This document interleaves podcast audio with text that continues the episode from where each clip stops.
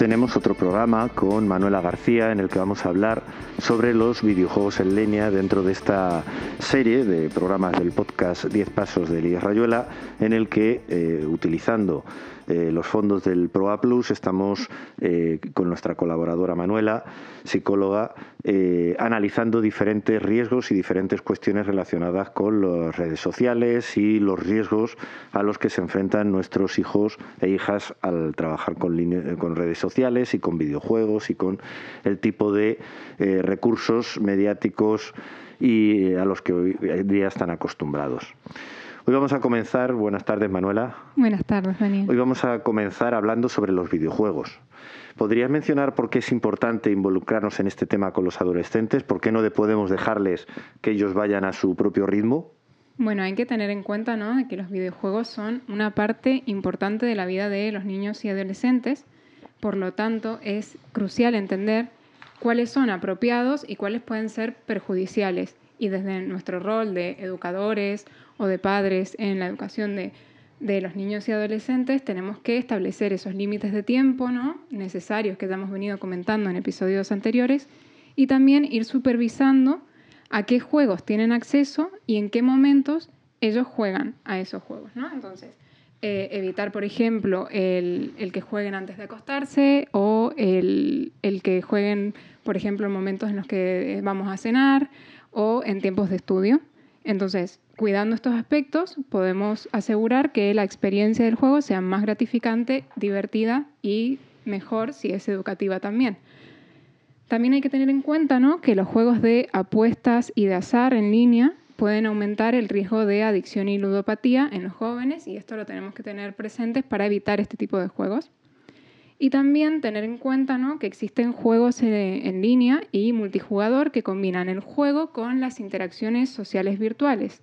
Esto implica que pueden interactuar tanto con personas conocidas como desconocidas.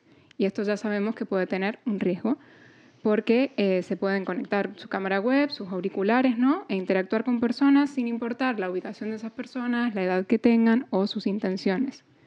Por eso, un poco tenemos que tener en cuenta que este tipo de juegos tienen beneficios que pueden ser de colaboración, de comunicación o de relaciones sociales, pero también unos riesgos que pueden ser el ciberacoso, los engaños, el grooming, el malware, que pueden surgir ¿no? a partir de este tipo de juegos. En efecto, quizás no sea tanto el hecho de no utilizarlo, sino el utilizarlo, como siempre, de una forma responsable. Y que quizá la pregunta sea si, si realmente chavales de 12, 13, 14 años tienen ya desarrolladas todas las herramientas y todos los recursos para ser conscientes cuando tienen un riesgo, cuando están eh, o cuando están asumiéndose un riesgo al, estar con estos videojuegos. Has mencionado el grooming y el, y el malware. Eh, ¿Podrías comentar qué es cada una de estas dos cuestiones? Sí, el grooming hace referencia al acoso y el abuso sexual online, lo cual es un delito que implica ¿no? que un adulto se pone en contacto con un niño, una niña un adolescente para ganarse poco a poco su confianza y terminar comprometiéndole en una actividad sexual. Este es uno de los riesgos que están implicados, como ya hemos dicho, y también el malware, que se refiere a eh, cualquier tipo de software malicioso que es creado para infiltrarse en los dispositivos electrónicos de otra persona sin su permiso y con diferentes intenciones delictivas también. Dentro de este tema, eh, muchas veces las familias y los propios alumnos en algunos momentos eh, tenemos una serie de mitos respecto a, cómo son las cosas o cómo creemos que son las cosas. Vamos a analizar si te parece cada uno de ellos. ¿Es verdad o es falso que existe la adicción a los videojuegos? ¿Se puede uno eh, tener adicción a algo que no se consume directamente, digamos, por parte del cuerpo, sino a través de, la, de alguna manera de los sentidos, de la mente? Esa es una pregunta muy importante y sí es verdad que existe la adicción a los videojuegos. La Organización Mundial de la Salud desde hace algunos años lo identifica, ¿no? el abuso de los videojuegos como un trastorno y recomienda limitar el juego entre los más jóvenes. Al final eh, estamos hablando de que esta, este tipo de adicción sin sustancia comparte ciertas características con las adicciones a las sustancias. Más adelante explicaremos algunas formas de identificar estos problemas pero están bastante relacionados ya con el control de los impulsos y esos problemas que pueden surgir. Eh, los adolescentes juegan online solo con compañeros de clase y amigos. Vale, esto como ya hemos dicho es falso porque eh, también pueden jugar con desconocidos este es uno de los mayores riesgos que, eh, que pueden haber en relación a los juegos que son interactivos, ¿no? Eh, en realidad cualquier, es que cualquier desconocido puede contactarlos, influyendo en ellos, manipulando sus decisiones, cuestión que los sobrepone ¿no? a riesgos reales. Claro, realmente muchas veces los padres o las familias consideran que es que eh, que no hay un gran riesgo porque están jugando con sus propios amigos y qué más da que estén jugando aquí en el, mejor que estén aquí en el salón, a lo mejor a que estén por la calle, pero a lo mejor resulta que con quien creemos que están jugando no es con ellos, sino con otras personas de las que no tenemos ninguna información y no sabemos realmente quiénes son o cómo pueden estar influyendo en nuestros hijos. Y los videojuegos no tienen contenidos peligrosos para los menores. Vale, esto es muy falso porque, bueno, depende, ¿no? el videojuego, no podemos decir que todos son contienen contenidos peligrosos, pero eh, hay algunos que son más problemáticos, que incluyen violencia, sexo impropio, drogas, lenguaje soez, apuestas, terror y otros contenidos. Entonces, eh, ya vamos a ver que tenemos que, estar en tenemos que tenerlos en cuenta de acuerdo a la edad y a la madurez de los chicos. ¿Y cómo podemos saber si el juego es adecuado para la edad de un chico o un adolescente? Vale, en principio a mí me gustaría remarcar que tenemos que tener en cuenta los valores que les queremos inculcar a nuestros chicos. Entonces, eh, yo creo que con ese criterio tenemos que pensar no solo los videojuegos, sino todo el contenido en el que ellos están eh, involucrados y pensar, esto a lo que se está exponiendo, ¿coincide con los valores que yo le quiero inculcar como persona? Ya a partir de ahí ya podemos tener las cosas muy claras. Y luego, observar, por ejemplo, que los videojuegos en general pueden tener una etiqueta que está proporcionada por la información de juegos paneuropea que, clasifica los juegos por edades de 3 años, de 7 años, de 12, de 16 o de 18, dependiendo ¿no? de los factores representados por unas etiquetas negras que se suelen mostrar en la carátula del juego. Puede tener el lenguaje eso es como hemos dicho, que bueno, ya sabemos lo que implica, ¿no? La discriminación también puede estar presente en estos juegos. Eh, las drogas, que haga el juego referencia o muestre el uso de drogas. Eh, también el miedo, que puede dar, bueno, ¿no? puede dar, causar miedo a los niños. Y eh, los juegos, por ejemplo, que fomenten el juego de azar o las apuestas, que ya hemos dicho que aumentan el riesgo de luego padecer ludopatía. Eh, el sexo también, la violencia. Y hay una, una, de estas características que puede ser el que el juego se pueda jugar en línea. Y esto ya incluye ¿no? que pueda tener un chat, que pueda tener una interacción con desconocidos, todo esto.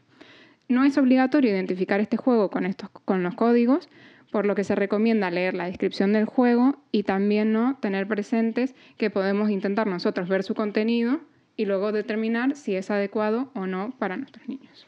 Sí, que además a veces el problema también son las modas, que de pronto se ponen de moda juegos que a lo mejor pueden ser adecuados para ciertas edades y otras no, y muchas veces no hacemos esa reflexión. Pensamos que nuestros hijos lo que quieren, lo importante es que estén con el juego de moda para que no se sientan peor que otros compañeros o lo que sea, y a lo mejor resulta que están, eh, están digamos, con un material o con un producto que realmente no es para ellos, que está pensado para otro tipo de edades o para otro tipo de circunstancias. Efectivamente, también eh, está, por ejemplo, eh, juegos como el GTA o el Call of Duty, que son para mayores de 18 años y los juegan niños ya de 10 años, por ejemplo. Efectivamente. Eh, ¿Por qué los ciertos juegos pueden dificultar la desconexión de los mismos? Enganchan. Exactamente. Además de que por sí mismos los juegos generan esos refuerzos que son muy potentes que tienden a enganchar, ¿no? también hay juegos como el Clash of Clans o el Fortnite que son muy populares y que permiten colaborar y socializar entre usuarios.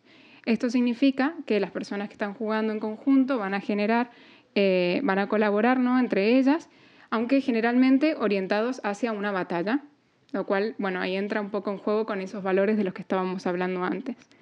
También eh, lo, que, lo que tenemos que tener en cuenta en base a estos juegos es que uno de los mayores riesgos que generan es que eh, tienen una dificultad para ajustar los horarios del juego con los menores. ¿Por qué? Porque al final están jugando con otros en una batalla y si es la hora de cenar, pues no se pueden desconectar, porque si no, sus compañeros con los que están jugando pierden esa batalla.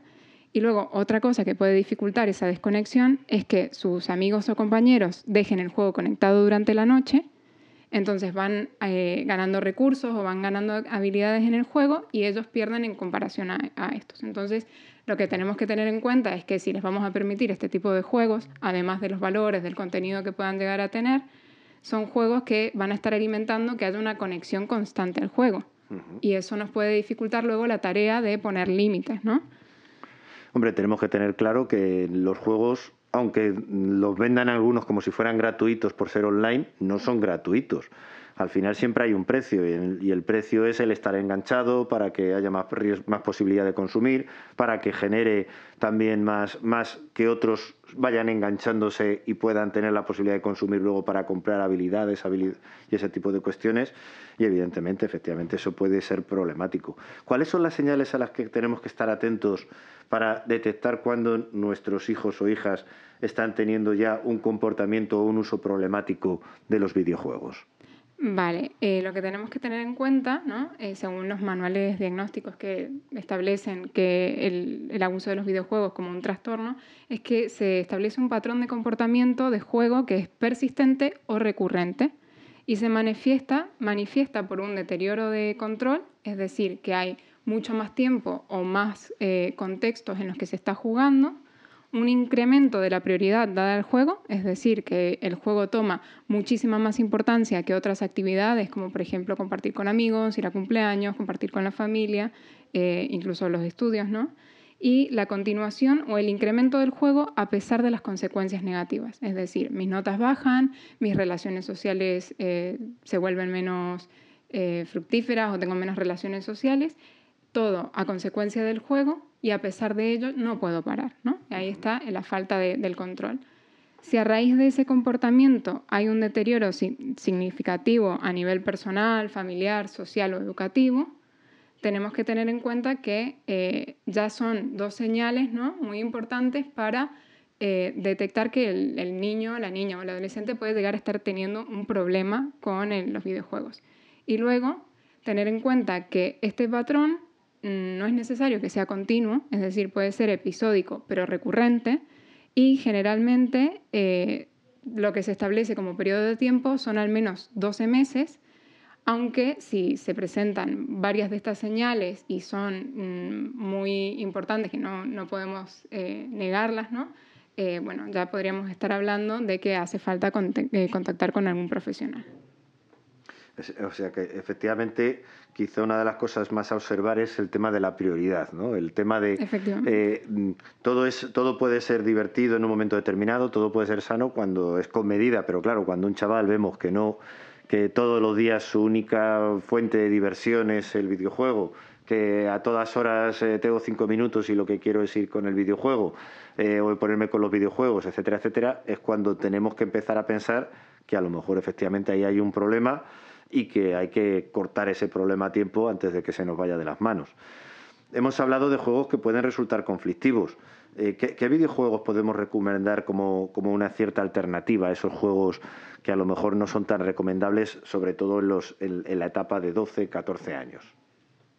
Bueno, pues la guía para padres del uso de las nuevas tecnologías de la Comunidad de Madrid, que ya hemos comentado en otras ocasiones, establece, por ejemplo, eh, algunos juegos ¿no? que podemos tomar como referencia. Por ejemplo, para los menores de 12 años, estimamos positivos los juegos que son clásicos, como el parchís, las damas, el ajedrez. De hecho, eh, algunas eh, consolas de videojuegos vienen con varios de esos juegos en paquete que se pueden usar incluso en familia. también, por ejemplo, los puzzles, las siete diferencias.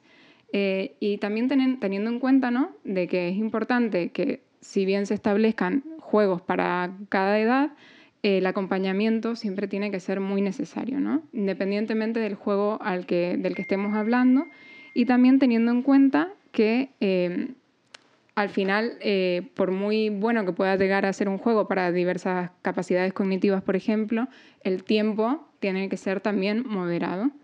Luego, entre los 12 o los 16 años, pueden resultar beneficiosos juegos deportivos, por ejemplo, como el FIFA o el NBA, Em, si bien mm, desde algunas clasificaciones se dicen que son aptos para todo el público, bueno, ya para los niños a partir de, 12 años vemos que tienen una mayor comprensión y un manejo más adecuado. Eh, y luego fomentar lo importante de estos juegos es que pueden fomentar el gusto por los deportes, el trabajo en equipo, la comunicación entre jugadores, teniendo en cuenta que muchos de estos también poseen un chat. Entonces, eh, bueno, tenemos que tener ahí en cuenta la supervisión de ese chat también. Y también hay juegos de carácter positivo, como son, por ejemplo, los musicales o los de Mario o el Just Dance, que incluso se pueden jugar en equipo, siempre con moderación e incluso quizás nosotros involucrándonos en poder jugar en familia como para modelar un buen uso ¿no? de, de, esos juegos. Y luego también, por último, eh, entre los 16 y los 18 años, eh, bueno, están muy presentes algunos juegos de, de, móviles, como el Monopoly, el Parchís de nuevo o el Preguntados, que pueden incluso generarnos eh, habilidades de cultura general. También, bueno, los juegos deportivos como, los, que ya hemos mencionado. Finalmente, mm, después de haber visto este repaso y ver que efectivamente también hay alternativas para juegos que puedan ser menos eh, dañinos o por lo menos entrañar menos riesgos para la salud, eh, incluso mental en algún momento, puede llegar a afectar de nuestros hijos, ¿qué recomendaciones podemos transmitir a los padres que están preocupados por este tema en relación a sus propios hijos? ¿Cómo actuar a partir de aquí? Si ya alguno de los padres que, escuchen este programa o lo que sea en un momento determinado tienen la duda o tienen eh, la sospecha de que sus hijos puedan tener algún tipo de adicción o algún tipo de problema relacionado con el uso de los videojuegos. Bueno, en primer lugar, decirles que no están solos, que incluso pueden haber padres eh, que estén en las mismas situaciones y que ya hay recursos desde el ámbito educativo, desde los ministerios, eh, recursos como por ejemplo las guías que les he comentado aquí o recursos asistenciales eh, y que no tengan miedo de buscar ayuda de profesionales si lo necesitan. Eso es lo primero. Luego, que confíen en que los límites son otra manera de cuidar y de querer a, sus hijos, por lo que no hay que temer el establecer o cambiar eh, las rutinas que tengan o los hábitos que tengan de juego y que puedan intentar, lo que habíamos mencionado, ¿no? modelar esas, esas conductas saludables del uso de las tecnologías, de los videojuegos, eh, jugar juntos si, si, para intentar ¿no? establecer ese, ese, uso más saludable que puede ayudar a eh, encontrar esos beneficios ¿no? y no tanto la parte perjudicial de los juegos. Y luego, eh, bueno, es muy importante que nosotros mismos en casa vayamos estableciendo momentos de fuera de línea, ¿no? comportamientos saludables con los dispositivos, como hemos dicho, eh, y también el tener en cuenta, por ejemplo, eh, servicios ¿no? como el de atención en adicciones tecnológicas, que pueden contactar con adiccionestecnológicas.madrid.org y, y allí, bueno, por ejemplo, eh, o acercarse o telefónicamente establecer sus dudas. Pero bueno, un poco también lo que veníamos mencionando en episodios pasados es fomentar mucho la comunicación, tener tranquilidad intentar hablar, eh, por más de que los chicos no se muestren abiertos, se puedan enfadar en estos temas. Eh, si estamos viendo que hay un problema en relación al uso, es muy probable que se enfaden con nosotros cuando queramos poner esos límites, pero tenemos que confiar en que esos límites, de nuevo, parten del cariño y de una mejor educación. Sí, sí, como, como padres, igual que nos pasa muchas veces también como profesores, eh, hay veces que, el papel no puede ser decir esto está bien, sino que hay veces que el papel precisamente es esto, tú que estás en formación, que todavía estás en una edad de aprendizaje, te tengo que decir que es incorrecto y que tienes que corregirlo, porque precisamente en eso consiste también madurar, ir puliendo para que todos podamos llegar a ser la mejor persona que podíamos llegar a ser, lógicamente. Efectivamente. Pues eh, hasta aquí un poquito hemos analizado cómo los videojuegos están afectando eh, de alguna manera y sobre todo los videojuegos en línea y todo lo que implica todo este mundo del videojuego en línea eh, a, nuestros hijos y a nuestros alumnos y alumnas y esperamos que, pueda ser interesante la información que hemos, que hemos aportado. Muchas gracias como siempre Manuela Muchas gracias, por, vuestra, por tu colaboración y todavía esperamos poder hacer algún programa más sobre este tipo de cuestiones que pueden ser interesantes para las familias, pero también para los alumnos, que a veces también tienen que escucharlo. Seguro que sí. Muchas gracias. Gracias.